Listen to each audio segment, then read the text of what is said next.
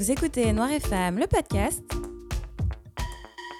Les expériences de vie d'une femme noire.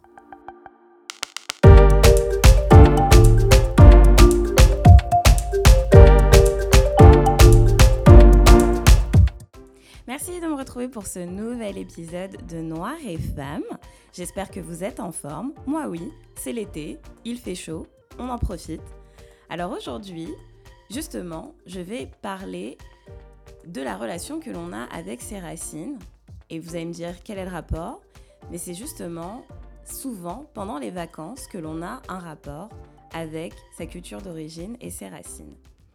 Je me suis inspirée euh, pas mal de l'épisode euh, de Kif Taras, le dernier épisode qui s'appelle Les vacances au bled, dans lequel euh, Diallo et Grace Lee ont une invitée du nom de Shadia Shaibi Loueslati, qui est une autrice d'origine tunisienne.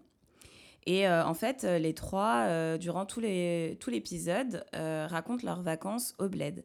Et donc vraiment, c'est ce rapport qu'elles ont avec leur pays d'origine, le rapport que leurs parents ont avec leur pays d'origine, et comment elles vivaient ça, et comment ça s'est transformé de l'enfance à l'adolescence et à la vie adulte en fait. Et j'ai trouvé cet épisode-là super intéressant parce que euh, c'est vraiment dans ces moments-là, je trouve que quand on est un enfant euh, issu de l'immigration, euh, bah, c'est pendant les vacances au bled ou au pays, comme on dit aux Antilles, qu'on a vraiment ce, cet approfondissement avec notre culture d'origine, avec finalement la culture de, de nos parents. Euh, et avec notre famille aussi, les membres de notre famille qui sont restés là-bas ou les membres de notre famille qui viennent en vacances aussi. Et euh, c'est toute une autre vie en, général, même euh, quand on part aux Antilles, les Antilles qui sont encore françaises, mais même quand on part aux Antilles, la vie aux Antilles est complètement différente de la vie en France et notamment en région parisienne. ne serait-ce que le climat, la nature, les paysages, ce qu'on mange aussi. Donc euh, tout est différent et je trouve que c'est tout un, autre rapport, c'est toute une autre vie finalement.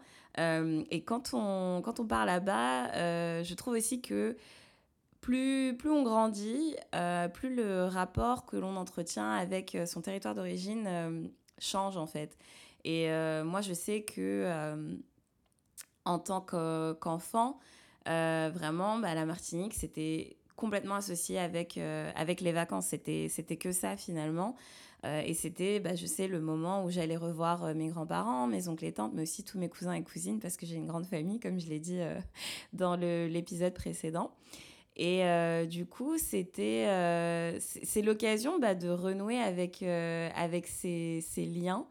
et c'est l'occasion aussi de, bah, d'explorer son, son, identité, d'explorer euh, ses, ses, origines, parce que quand on grandit euh, bah, 10 mois de l'année sur 12 dans un, un contexte, euh, entre guillemets, franco-français, mais dans un contexte de culture française, où voilà, enfin on est dans, dans, le pays de la personne, comme on dirait. et du coup, on, on a cette, cette culture française, on parle français, euh, la plupart du temps, tout le temps, même si euh, voilà, à la maison, ma mère pouvait me parler créole euh, de temps en temps.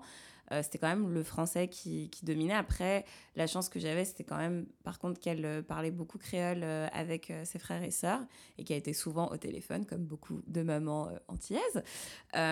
et du coup, ça fait que moi, j'ai toujours, toujours baigné dans, dans la culture martiniquaise et la langue créole fait, fait partie de moi. Enfin, je veux dire, j'ai depuis que j'ai des souvenirs, euh, en tant qu'enfant, je sais que je comprends le créole en fait. Et je sais euh, que quand j'étais enfant, j'étais pas hyper à l'aise euh, à le parler parce que il y a quand même cet aspect de moquerie, il y a quand même cet aspect où on veut pas que les gens rient de nous. Puis surtout aux Antilles, quand vous parlez créole avec un accent français, on dit que vous brodez. Euh, parce que voilà, on a l'accent vraiment français. Euh, et donc, euh, je sais que voilà, quand j'étais plus jeune, je ne parlais pas créole. peut-être des expressions ici et là, mais je ne sais pas parler créole parce que, en plus, quand on est enfant, on est vraiment sans pitié, donc on, se, on se fout de la gueule les uns des autres. et moi, je sais que voilà, je n'osais pas, pas parler créole. Et je sais que maintenant, en tant qu'adulte, j'ose, j'ose beaucoup plus, même si voilà, des fois, je peux, je peux me tromper. puis surtout qu'en plus c'est vraiment bizarre, mais étant donné que maintenant j'habite euh, au Canada, à Montréal depuis 7 ans, puis que euh, je suis pas mal euh, entourée d'anglophones, mon conjoint est, est, quand même assez anglophone. Bah, du coup, c'est vrai que des fois, j'ai envie de parler créole, mais je pense en anglais et c'est hyper perturbant. Mais bref, je sais pas si ça arrive à d'autres personnes aussi, mais quand tu as envie de, parler créole ou, ou ta langue d'origine et tu penses en anglais, quoi, c'est assez perturbant bref. Euh, et du coup, ben, aujourd'hui, j'ose plus parce que je me dis, ben, si euh, j'ose euh, parler anglais, si j'ose, quand je, vais au Mexique ou à Cuba, parler espagnol, ben, pourquoi, quand je rentre en Martinique, j'ose pas parler créole? Alors que je le comprends très très bien, parfaitement, et que je sais le parler en fait. Oui, j'ai peut-être pas le bon accent, oui, je maîtrise peut-être pas tout le vocabulaire parce que les créoles, euh, vraiment, sont des langues hyper riches vocabulairement parlant, et pas que les autres langues ne le sont pas, mais on a tendance à euh, reléguer le créole en tant qu'un petit dialecte comme ça, régional, euh, ouais, ouais, ouais. mais en vrai, ce sont des langues hyper riches. et du coup, vraiment, il y a, y a du, vocabulaire, il y a des, expressions, et, il est évident que je ne les connais pas toutes. Euh, mais voilà, je, ce que je veux dire, c'est que voilà, je suis capable de parler créole. Et donc, maintenant, j'ose beaucoup plus qu'avant. Euh, aussi, un autre aspect de ce qui a évolué euh, avec le temps, c'est ma vision du, du, territoire. C'est sûr que quand, quand tu es enfant, et surtout en fait quand tu es adolescent, parce que encore quand tu es enfant, tu t'amuses d'un rien, mais quand tu es adolescent, tu commences à vouloir faire plus de choses. Et donc, je me souviens, moi, quand j'avais genre 14, 16 ans, je sais que voilà, j'ai été en Martinique l'été de mes 14 ans et j'étais en Martinique l'été de mes 16 ans. Et je pense que j'ai même aussi été euh, à l'âge de 18 ans, mais pas tout l'été. Là, euh, voilà, j'étais déjà grande de toute façon, donc euh, je pense que j'y étais trois semaines par mes propres moyens. Mais c'était les trois fois où, voilà, tu commences à grandir et tu as envie de faire plus de choses, mais tu ne peux pas. tu es coincé. Euh, surtout bah, quand tu es une fille, euh, il y a encore quand même cette, cette barrière où voilà, quand tu es un garçon, tu as plus le droit de faire euh, des choses, tu as plus le droit de sortir, tu as plus le droit de, de, vaquer à tes occupations, alors que quand tu es une fille adolescente, voilà, au-delà de, de, 22 heures et encore, 22h, tu es dans la rue parce qu'il y a la fête patronale, parce qu'il y a des ambiances, il euh, y a des, des, la petite fête dans la commune, il y a des choses à faire et tout le week-end. Mais sinon, euh, passé 20h, tu es à la maison en fait. Et c'est hyper frustrant parce que bah, clairement, tu rien à faire, quoi, à part regarder la télé. Et encore, euh, la télé, parfois, tu même pas de pouvoir dessus parce que c'est les adultes qui choisissent le programme. Euh, et du coup, ça crée un sentiment de frustration parce que finalement, euh, toi, tu as envie de, bouger, toi aussi, tu as envie de sortir et tout, mais tu peux pas parce que, euh, surtout aux Antilles, mais, j'imagine aussi dans d'autres pays, dans d'autres territoires, c'est assez compliqué de se déplacer sans voiture. Et on s'entend que, voilà, 14 ans, à 16 ans, je n'avais pas le permis, et même à 18 ans, je n'avais toujours pas le permis. Donc j'étais assez limitée, et c'est un peu frustrant parce que du coup, c'est là que le, euh, la fameuse expression Oh, il n'y a rien à faire là-bas commence euh, vraiment à prendre de l'ampleur chez toi parce que tu dis bah ouais effectivement il y a rien à faire. Ok c'est cool la journée je peux aller à la mer.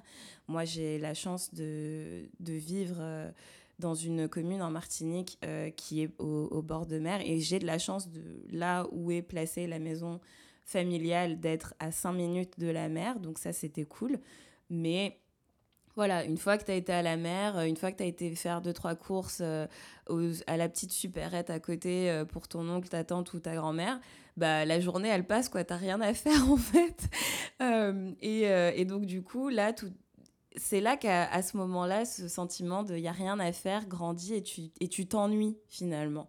Tu t'ennuies et tu dis ah non, j'ai, limite j'ai pas envie d'y retourner quoi parce que je, m'emmerde.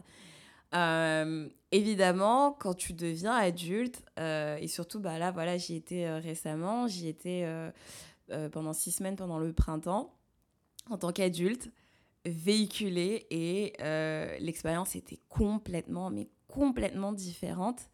Et j'ai vraiment senti que j'avais besoin de me reconnecter à mon territoire, à mes racines, à mes origines. Évidemment, le début de l'année a été euh, assez compliqué pour moi parce que si vous avez un peu lu mon blog, voilà, j'ai j'ai fait un début de burn-out, voilà, j'ai été surmenée euh, et donc, euh, en plus de ça, avec le contexte de pandémie, le fait de ne pas pouvoir voyager, parce que voilà, j'avais prévu un voyage en Martinique il y a déjà deux ans, que je n'ai pas pu effectuer à cause de la pandémie. Donc tout ça, ça a vraiment créé beaucoup de frustration, de stress, etc. Ce qui fait que euh, au moment où je me suis dit, il faut absolument que je me sorte de cette situation, la la première chose à laquelle j'ai pensé, c'était je dois partir. Je suis assez comme ça. Euh, ça peut être assez problématique chez moi, mais moi je suis du genre euh, ça va pas, je dois partir. Voyager va me faire du bien. Euh, et bizarrement, j'ai beau être née, j'ai beau avoir passé 24 ans de ma vie en France, la première destination à laquelle je pensais c'était la Martinique. autant pendant la pandémie, je suis rentrée en France. Mais euh, je dirais que je suis rentrée en France par dépit parce qu'il n'y avait pas de vol direct. Euh, Montréal, Fort-de-France, c'est uniquement pour ça que je suis rentrée en France. Et parce que, bon, je me suis dit aussi, je vais, je vais retrouver mon frère, mes cousins, cousines, donc ça va quand même me faire du bien. Euh, mais c'est sûr que si j'avais pu rentrer en Martinique, je serais rentrée en Martinique. Et là, pendant le printemps là, 2022, euh, j'avais l'occasion de rentrer en Martinique et donc euh, c'est la première chose à laquelle j'ai pensé. Je me suis dit, je rentre en Martinique. J'en ai absolument besoin et j'en avais vraiment, vraiment besoin. Ce que j'ai ressenti, ça a été, euh, ça a été très fort.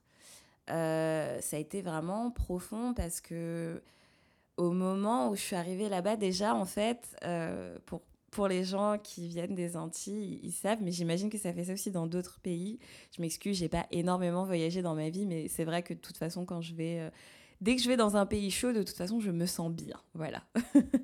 Euh, mais je veux dire, quand on passe le pas de la porte de l'aéroport, quand on sort de l'aéroport et qu'on arrive dans cette chaleur euh, qui nous plombe, mais qui fait tellement de bien, déjà, on se sent vraiment bien. Euh, pour être vraiment honnête avec vous, c'était tellement un voyage chargé en émotions pour moi parce que la dernière fois que j'étais en Martinique, c'était pour l'enterrement de ma maman, donc il y a 7 ans. Euh, c'était un voyage hyper lourd, euh, évidemment. Et le voyage d'avant, c'était aussi pour un enterrement. Donc, si vous voulez, moi, ça faisait quasiment presque 10 ans euh, même plus, je dirais, hein, que j'avais pas été en Martinique pour des vacances. Je dirais que ça faisait, euh, oui, je pense, 13 euh, que j'avais pas été en Martinique pour des vacances. Donc déjà, le contexte est complètement différent. Et en plus, moi, je sors d'une période de fatigue, de stress intense, de surmenage. Donc, toutes les émotions se sont juste lâchées et j'ai clairement pleuré dans l'avion. Euh, j'ai pleuré au décollage, j'ai pleuré pendant le vol, j'ai pleuré à l'atterrissage parce que pour moi, de rentrer en Martinique, c'était oh mon Dieu, enfin quoi, enfin je rentre chez moi. Et c'est vraiment ce que j'ai ressenti quand je suis arrivée en Martinique, c'est je suis à la maison. Et c'est c'est vraiment bizarre parce que encore une fois, comme je dit, je suis née, j'ai grandi en région parisienne. Mais les deux fois je suis rentrée en région parisienne depuis que j'habite au Canada, j'ai pas ressenti ça. J'ai ressenti euh, plutôt euh, une sensation de oh ça fait du bien d'être là parce que je sais que je vais voir ma famille, je sais que je vais voir mes amis. Mais j'avais pas ce home sweet home feeling. J'avais pas ce sentiment de oh je me sens à la maison. C'était le sentiment de oh ça fait du bien d'être ailleurs que chez soi. Oh ça fait du bien de revoir mes gens clairement. Mais j'avais pas ce sentiment de euh, ouais ça fait du bien d'être à la maison. Non, comme les fois où je suis rentrée à Paris, c'était pas de c'était vraiment pas le oh je me sens à la maison c'était le oh c'est cool Paris quand même en vacances mais euh, quand les dix jours arrivaient à terme j'étais contente de rentrer à Montréal cette fois-ci euh, je suis restée quand même six semaines en Martinique et puis aussi c'est pareil hein, c'était depuis l'enterrement de ma mère c'était la première fois que je revoyageais autant longtemps euh, depuis, euh, depuis que je suis arrivée au Canada, étant donné que vous savez que les congés sont restreints ici, euh, le plus longtemps que je sois partie, c'est 10 jours. Quand je, quand je rentre en France, c'est 10 jours. sinon, voilà, à chaque fois que je pars, c'est une semaine, 4-5 jours ici et là, mais pas plus. Et donc là, voilà, je suis partie 6 semaines. Donc déjà, c'était vraiment une pause totale, une déconnexion, mais surtout une reconnexion à moi-même. Et je ne sais pas comment expliquer, mais je, j'ai vraiment ressenti que me reconnecter à mes racines et me reconnecter à mon territoire, à ma culture, me faisait me reconnecter à moi-même. En fait, quand on y pense, c'est complètement logique. Euh, mais quand on se sent perdu, je trouve vraiment que de, de retourner là d'où l'on vient, finalement, bah, c'est ce qui fait que on retrouve son chemin. Et euh, c'est absolument ce que j'ai ressenti pendant ces six semaines-là. Euh, il y a pas mal de personnes qui ont douté euh, de mon retour, qui pensaient que je n'allais absolument pas revenir, qui me disaient non mais t'avais l'air tellement bien là-bas qu'on s'est dit que t'allais pas revenir. Et, et effectivement j'ai pensé à ne pas revenir, mais on s'entend que pour le moment ma vie est à Montréal et que je, je travaille à retourner euh, sur mon territoire d'origine, mais que pour le moment, ma vie reste quand même à Montréal. Donc, il était évident que j'allais rentrer. Et puis, j'avais quand même un conjoint qui m'attendait. Euh, mais au-delà de ça, c'est vraiment cette euh, connexion profonde avec évidemment la famille, avec évidemment la, la, terre en soi, la culture. mais la nature, c'est quelque chose c'est une chose à laquelle je ne prêtais pas attention quand j'étais plus jeune en fait. Parce que quand on est plus jeune aussi, on a tendance à tout prendre pour acquis. Donc euh, on se dit, bah ouais, je vais à la mer, je vais à la plage, c'est super, c'est cool. Euh. Et pour nous, c'est normal en fait, parce que surtout quand on est enfant et qu'on fait ça tellement souvent, chaque année ou toutes les, toutes les deux années, pour nous, c'est normal en fait d'aller à la mer, d'aller à la plage, c'est tout à fait normal. Euh, et quand on grandit, quand on se rend compte que, euh, surtout moi maintenant qui vis dans un pays avec un hiver de six mois, super intense, euh, je peux vous dire qu'à chaque fois que je suis à la plage, mais j'en profite comme jamais, quoi. J'en profite comme si c'était la dernière fois que je voyais la plage.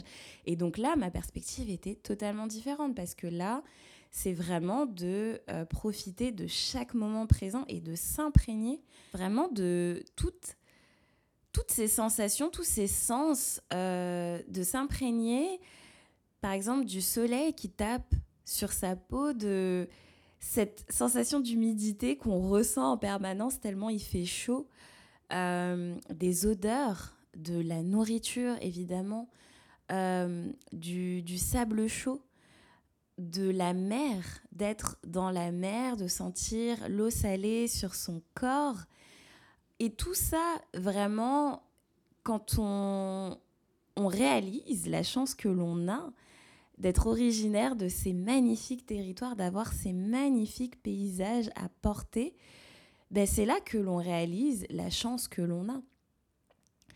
Et pour moi, c'est vraiment important, pour moi, c'est essentiel d'avoir une connexion, d'avoir une relation avec mes racines parce que c'est ce qui fait que je me sens connectée à mon esprit, que je me sens connectée à mes ancêtres, que je me sens connectée à mon ascendance euh, et que je me sens connectée à la nature.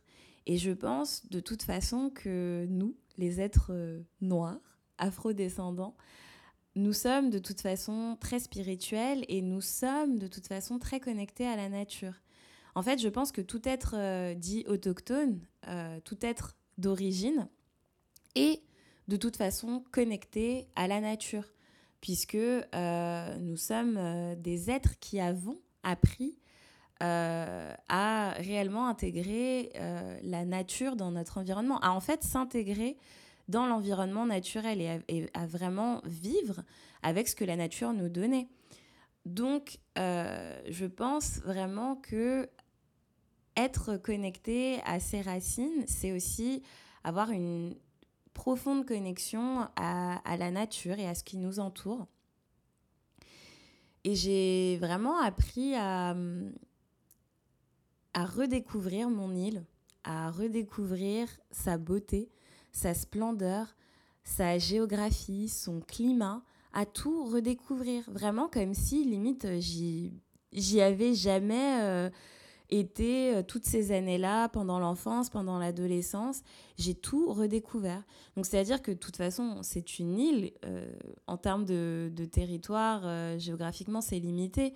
Donc c'est sûr que les chemins, les communes, les lieux sont familiers, mais j'ai vraiment redécouvert mon île parce qu'il y a plein de choses que, comme je disais précédemment, plutôt dans l'épisode, il euh, y a plein d'activités que je ne pouvais pas faire parce que, étant adolescente, on est limité pour se déplacer, mais j'ai pu les faire euh, là, en tant qu'adulte, en tant que femme indépendante, euh, qui a un véhicule et qui peut bouger à sa guise. Et, et donc, vraiment, toutes, toutes les randonnées, d'aller voir des cascades, d'aussi ne pas se contenter de la plage, mais d'aller plus à l'intérieur des terres et vraiment de, ouais, de redécouvrir l'ensemble de l'île. Euh, ça m'a surpris, ça m'a surprise, euh, parce que c'est là que je me suis rendu compte à quel point euh, la Martinique, c'était beau. Donc, le but n'est pas de faire la promotion de la Martinique, mais la Martinique, c'est joli. mais c'est d'ouvrir le débat sur, sur la connexion que l'on a avec ses racines, parce que c'est pas évident c'est pas évident quand je vois par exemple mon conjoint et d'autres amis ici qui sont d'origine haïtienne et qui n'ont jamais mis les pieds euh, en Haïti et qui me disent qu'ils éprouvent un certain manque du fait de ne pas connaître leur territoire d'origine, leur pays d'origine. Euh, et c'est là que je me dis que c'est important dans la construction de soi, dans sa construction euh, d'identité, de personnes afrodescendantes vivant dans un pays occidental, je trouve que c'est très important quand même d'avoir un lien euh, avec ses racines parce que on fait tellement face à de l'injustice, à de la discrimination, à des absurdités euh, de ce système mis en place que je trouve que quand on va chercher dans ses racines, quand on va chercher au plus profond de soi, quand on va chercher dans sa, culture, quand on va chercher dans l'héritage que nos ancêtres nous ont légué, c'est là que on peut trouver sa force, on peut trouver sa résilience et on peut trouver justement la paix et qu'on peut nourrir son âme et son esprit. Euh, encore une fois, tous les propos sont propres à moi-même. Hein. Je, je, ne fais qu'exprimer mon opinion, mais c'est ce que je pense. C'est ce que je pense et c'est ce que je vis. Et ça nous donne aussi cette, cette envie de nous battre euh, pour décoloniser les territoires et les mentalités et pour que nos communautés puissent s'émanciper. Euh, je trouve que finalement c'est une arme, c'est une arme que de plonger dans ses racines, de ne pas oublier qui l'on est, ne pas oublier ce que nos ancêtres ont vécu, ne pas oublier ce qu'ils ont fait, euh, comment ils se sont sacrifiés pour que l'on soit là où on est aujourd'hui. Ne pas oublier tout ça et puiser vraiment euh, dans toute cette force spirituelle, dans tout cet héritage qui nous a été transmis pour pouvoir avancer dans le bon sens et pour faire en sorte que les générations futures soient toujours, elles aussi, connectées à leurs ancêtres, à leurs aïeux et qu'elles puissent continuer le combat et qu'elle puisse transmettre toujours, encore, cette force, cet héritage, cette culture, cette puissance, ce pouvoir et cette spiritualité. C'est aussi l'une des raisons pour lesquelles je souhaite éventuellement m'installer en Martinique. C'est parce que je voudrais donner cette chance à mes futurs enfants d'avoir cette profonde connexion avec leurs racines, avec leur héritage culturel, avec cette force spirituelle provenant de leurs ancêtres. Je veux qu'ils sachent euh, d'où ils viennent, je veux qu'ils connaissent leur histoire et je veux vraiment qu'ils aient cette euh, relation vraiment puissante avec euh, leurs origines. Et ça, moi, je l'ai vécu à travers quelques mois ici et là de vacances, mais j'aimerais que eux, ils puissent vraiment l'exploiter au maximum et notamment durant leur enfance et leur adolescence. Pour finir, je vais terminer avec l'extrait d'un article qui s'appelle L'identité négative chez les jeunes immigrés un passage que j'ai beaucoup aimé qui dit ceci. Revalorisation de l'identité collective. En fait, pour éviter la dévalorisation, il faut accepter et même valoriser sa différence. Cette stratégie est utilisée surtout par les jeunes qui ont gardé des liens avec leur communauté et qui ont su s'organiser. La stratégie de revalorisation de l'identité collective et personnelle est une stratégie active. Cette stratégie peut mener vers un engagement politique plus ou moins actif, mais peut s'exprimer aussi par l'idéalisation de sa propre culture et le développement d'une attitude critique envers la civilisation occidentale. Merci d'avoir écouté cet épisode. J'espère qu'il t'a plu et qu'il t'a invité à la réflexion. N'hésite pas à mettre 5 étoiles sur Spotify et Apple Podcast. Et n'oublie pas, être noir et être femme, ce n'est ni un choix, ni une fatalité, mais une chance et un bienfait. Prends soin de toi et à bientôt